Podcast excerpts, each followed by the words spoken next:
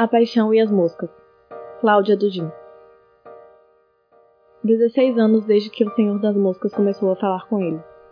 Naquela manhã, o Aran se olhou no espelho e não se reconheceu. Do outro lado estava o Deus com seu manto salpicado de morte, os buracos dos olhos cheios de larvas. Não esquece de trancar o portão quando sair, Ariane. Ou os vizinhos vão reclamar de novo, menina. É Ruaran, menino.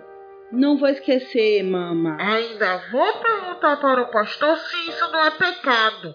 Essas, essas roupas, as fantasias de desenho que você tá vestindo. É cosplay, mãe, cosplay. O vento passou pela janela aberta e arrepiou os cabelos curtos de Ruaran. O cheiro de café na cuia, do pão peruano assando. Por um breve momento, tão breve quanto o bater das asas de uma mosca, Ruaran perdeu os sentidos.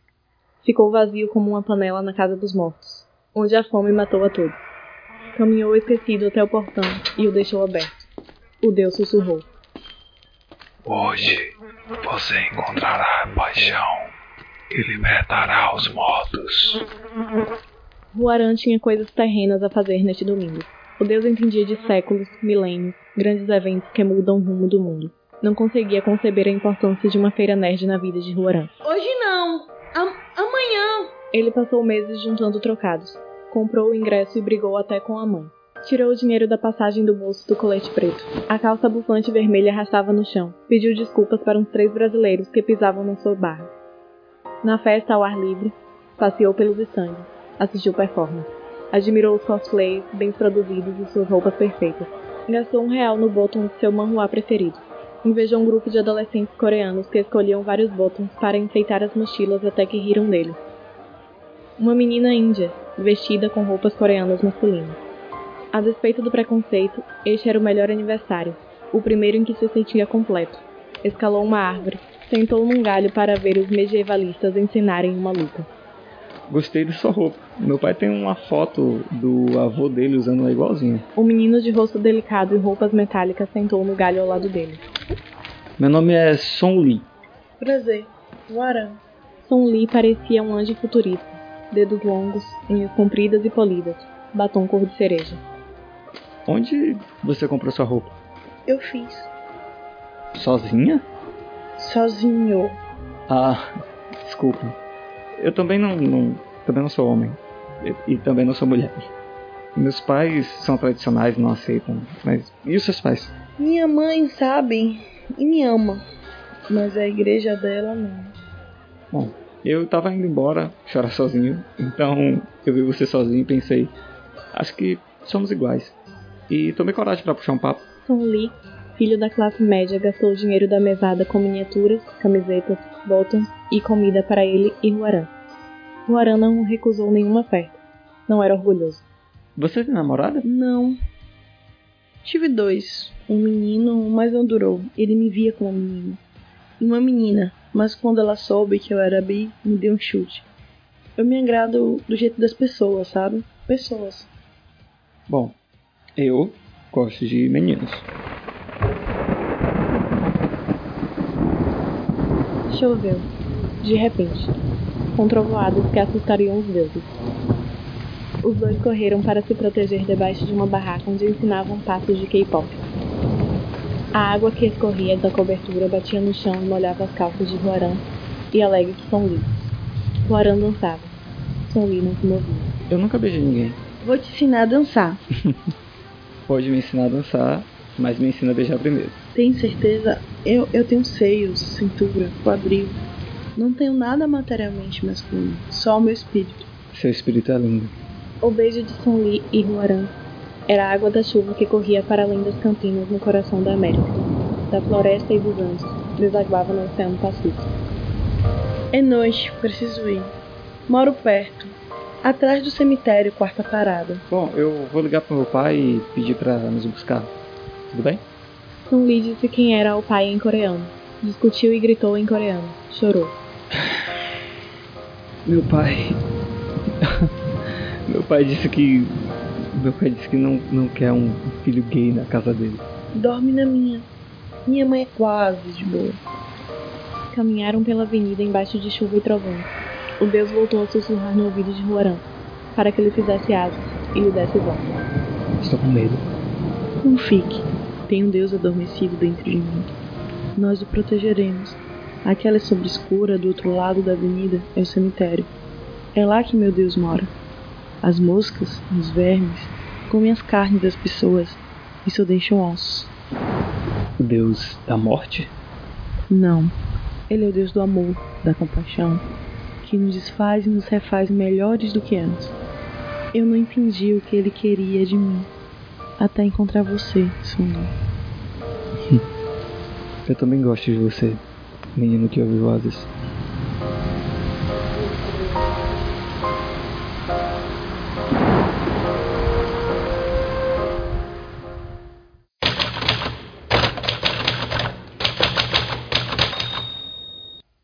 Pessoas, sejam bem-vindos a mais um episódio do Entre Ficções, o seu podcast de audiodrama e entrevistas de literatura de ficção nacional. Eu sou Marvin Mota e hoje eu estou aqui com ela, ele, elo, Cláudia Dugin. Ah, meu nome é Cláudia Dugin, eu sou professora, ah, pedagoga e escritora também. Cláudia, primeiramente, muito obrigado por ter cedido esse tempo para estar aqui no programa, para a gente tratar sobre todas essas coisas interessantes que a gente vai falar aqui hoje. E você mandou o conto A Paixão e as Moscas. Certo? Ele, ele me provocou umas sensações bem interessantes, porque de início eu pensei que ele ia seguir para uma direção mais. É, sabe, aquela, aquela fantasia que rola um combate, alguma coisa assim, porque começa com a, com a entidade e tal aparecendo. E aí você vai descobrindo os personagens e no fim ele acabou sendo uma história delicada sobre identidade, sobre romance adolescente, sobre o cotidiano praticamente, né? Só que com aquele, aquela pitada de, de especulativa ali no, no iníciozinho.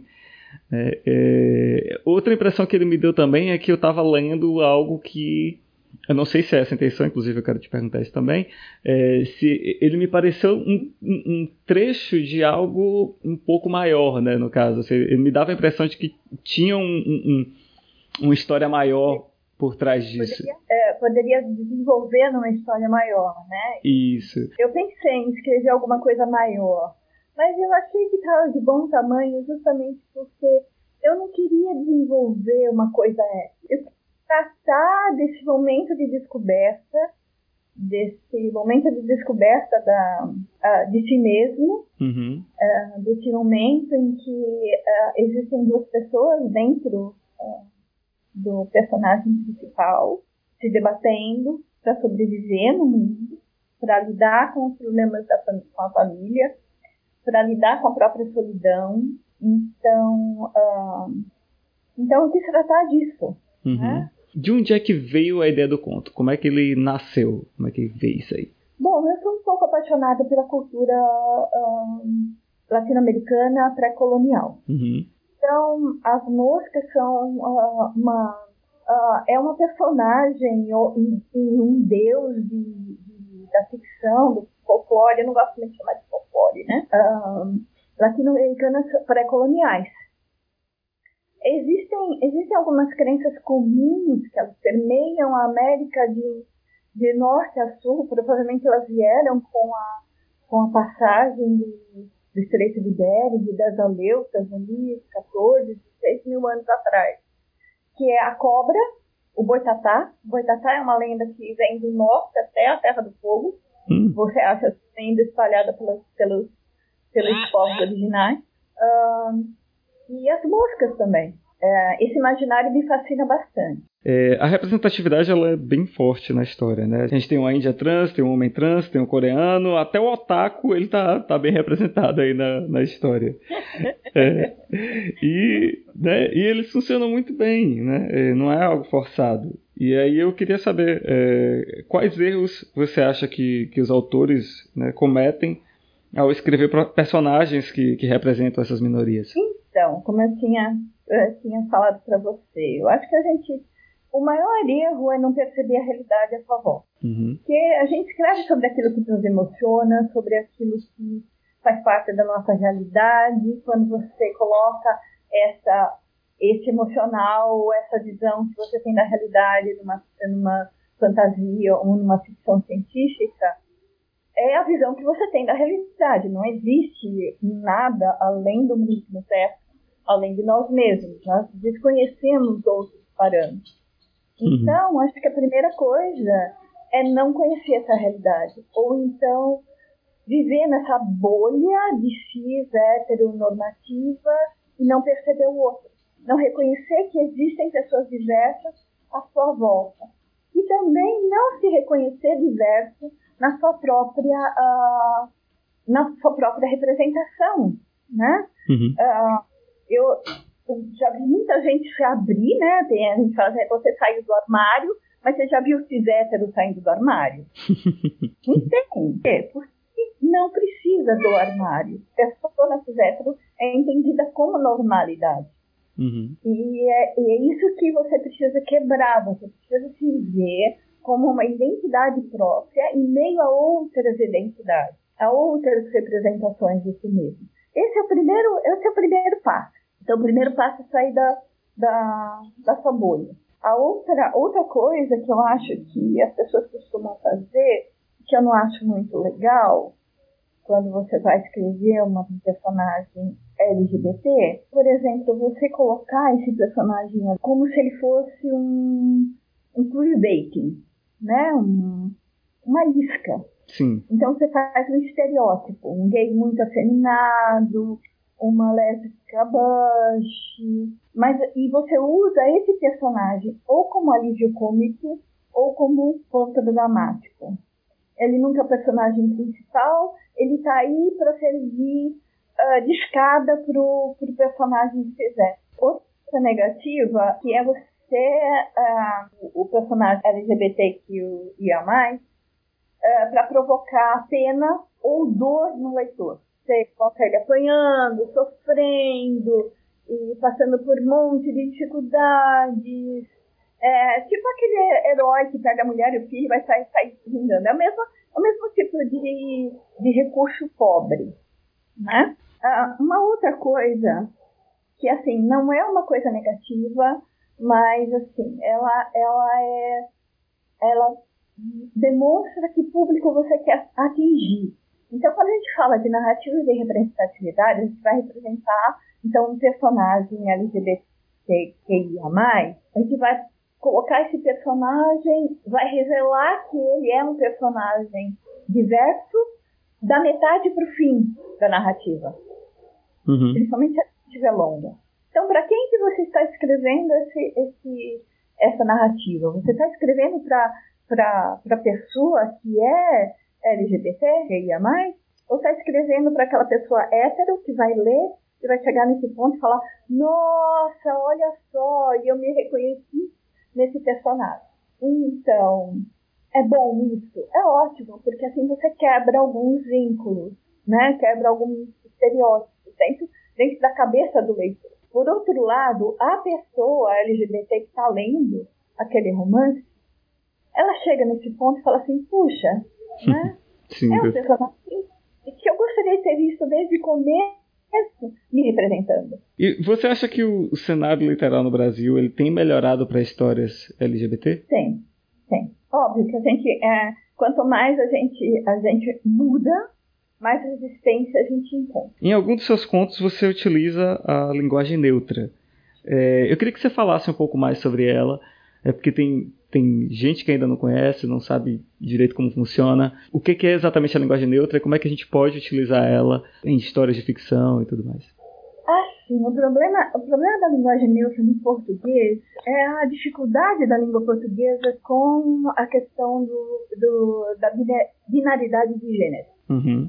Tudo tem gênero. A casa, o cachorro, né? E você uh, usa tam adjetiva também. Você escreve adjetivos com gênero. Sim. E, e, então é muito difícil você desconectar isso. Então, assim, você vai escrever um personagem trans, use o pronome certo, né? Vamos escrever um O, um A, normal. Vai escrever um personagem não binário, gênero fluido, Aí você pode uh, usar alguns subterfúgios. Um deles, o que eu prefiro é o uso do e. Então, em vez de você escrever generoso ou generosa, você escreve generoso, põe um e no final. Por que, Uhum. que eu não gosto do arroba e x? Porque não é, não é acessível. Que depende de um, de um leitor, depende de áudio para fazer a leitura, depende de um tradutor para outro tipo de, de comunicação. Então, eu não acho legal, porque é, é, é intraduzível. Né? Você colocar um X. Então, na parte escrita, eu prefiro o E. Mas, assim, eu só uso realmente para personagens não binários. Quando eu tenho que falar no sentido geral, e isso é o problema, isso é o que mais você tem, quando você fala no sentido geral, as pessoas falam assim, os autores, Uhum. os professores. Então, você coloca tudo para o gênero ah, masculino. Eu geralmente uso ou um termo mais abrangente, as pessoas que educam, ou uso o feminino no sentido geral, as professoras. Eu gosto muito de usar no sentido geral quando eu estou falando, né? As professoras, as pessoas, ah, é só as professoras, não, estou falando no sentido geral. Uhum. As professoras inclui também os professores. Então, eu tenho um artigo, não sei se você vai colocar link, Sim, com certeza. Sim, eu tenho um artigo que eu discuto ah, principalmente a questão dos pronomes. Como é que eu vou falar dele e dela?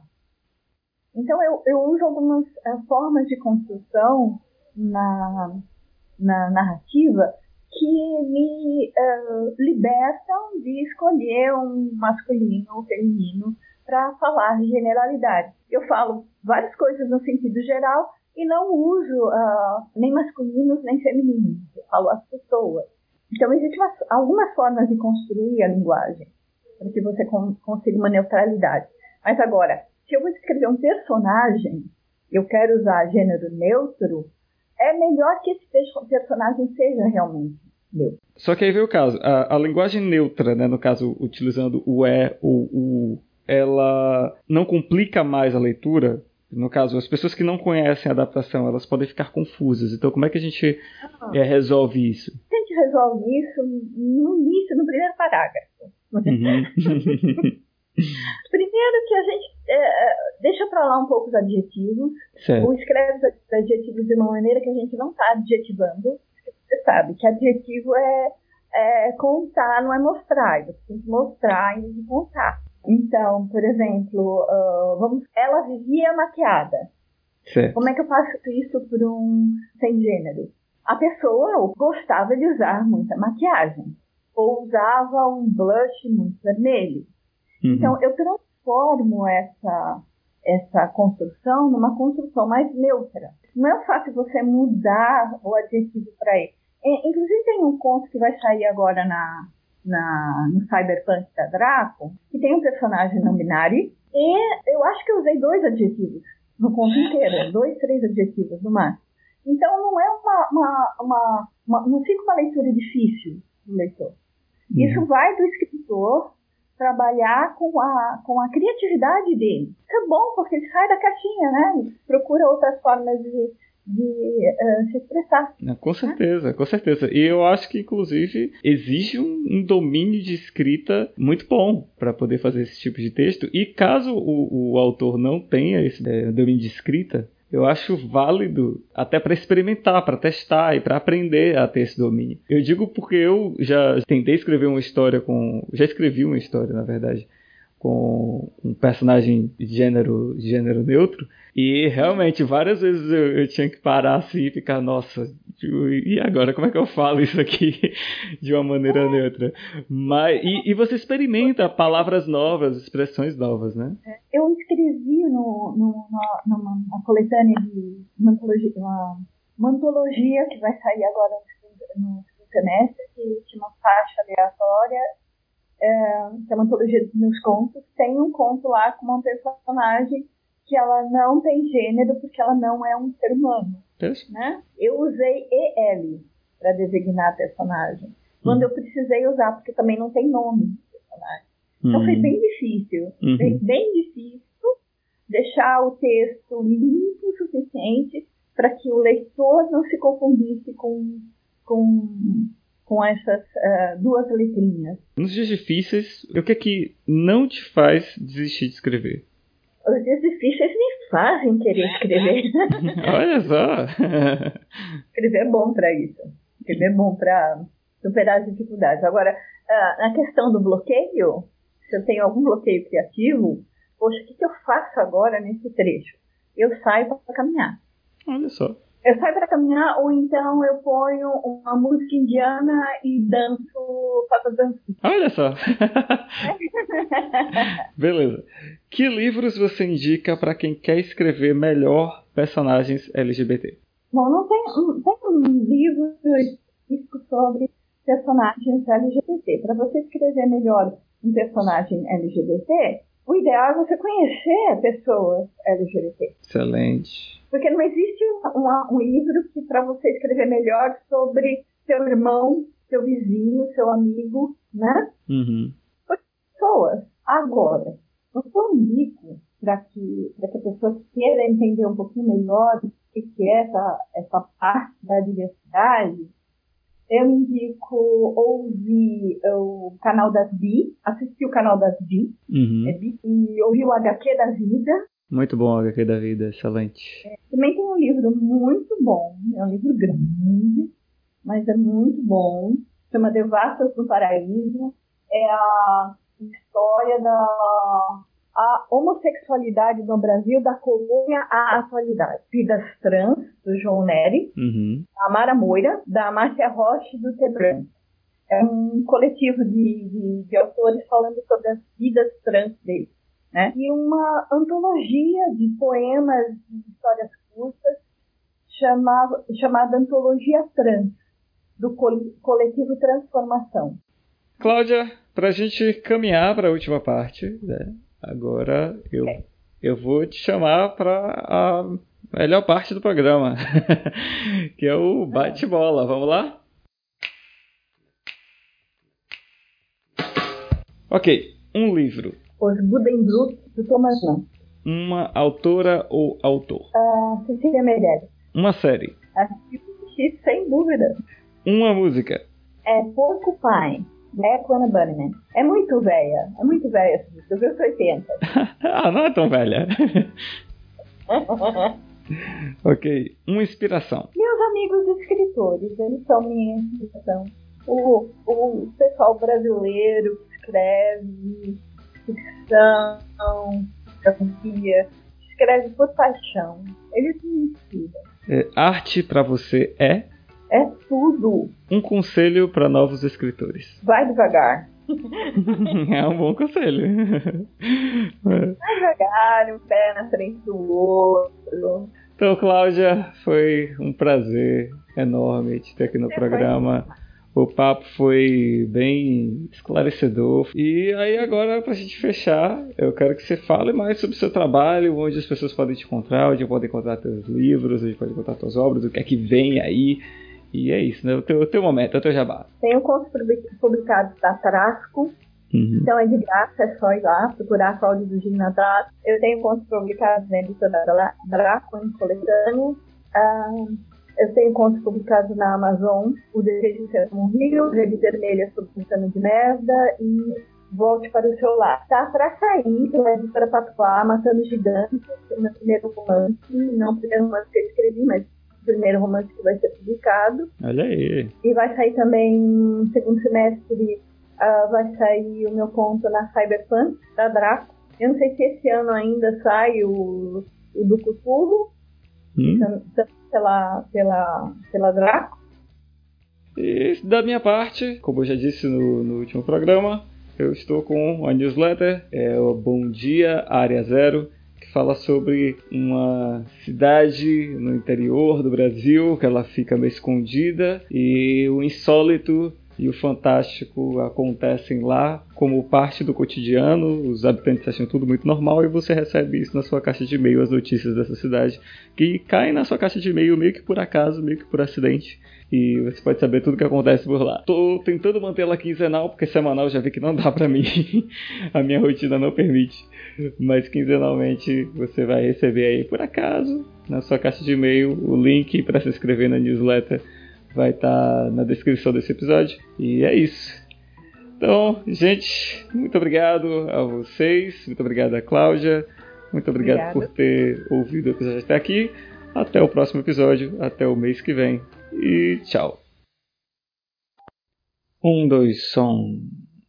Um, dois. E é a o- Entendi. Bia. Ah. Foi isso? eu também pensei, mas eu não pensei em nada pra cantar. Tá bom. Você canta a musiquinha de Mia. Tá bom. Tá certo. É isso. Bem-vindo ao Entre Ficções.